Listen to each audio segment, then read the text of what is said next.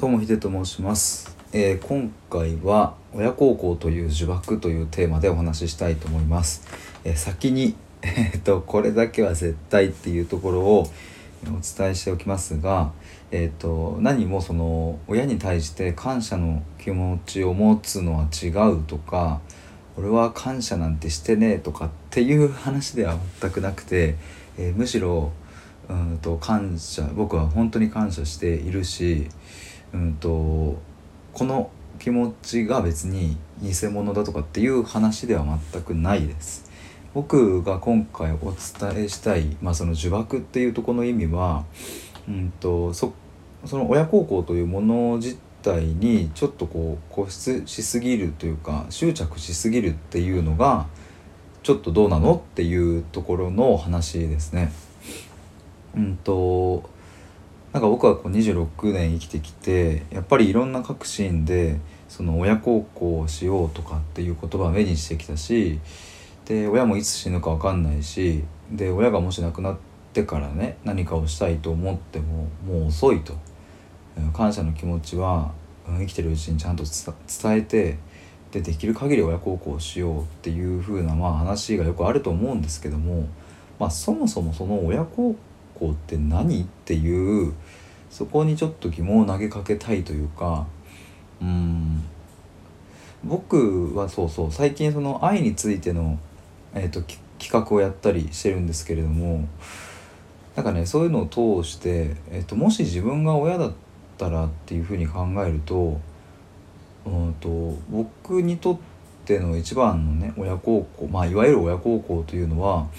子供が自分らしく自分の人生を歩んでいるだけでいいっていうふうにシンプルに思うんですよね。だからあのなんだろうなこう特別何かをプレゼントしてほしいとか、うん、と感謝の気持ちが欲しいとかっていうのはまあまあ今は親じゃないからそう言えるのかもしれないけれどもそういうのはうんではないと。やっぱり子供がうんちゃんと自分の人生を自分で切り開けるように育っていってそして健康でいてくれてね。うんとそしてまあ幸せだというふうに感じてくれていればそれが一番の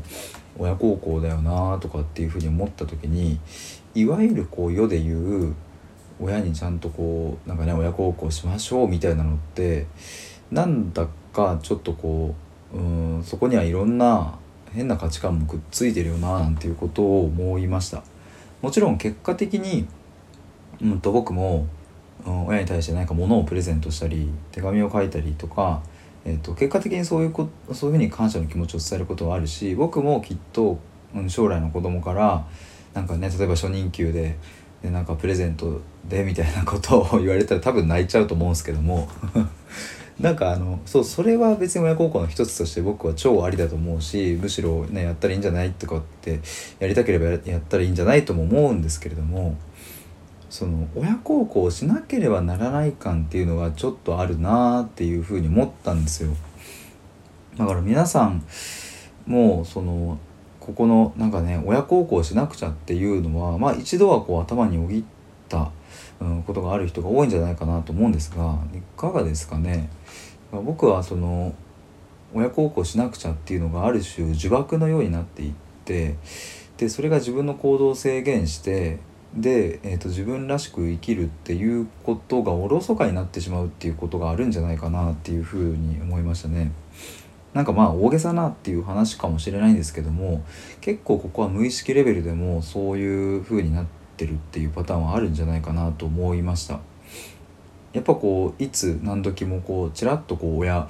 親のこう顔が浮かんだりね何かをこう意思決定する時や行動する時やね、それこそ新しいこと始めようかなとか何か挑戦しようかなとかした時にねなんかこうちらっと親の顔がこう浮かんだりとか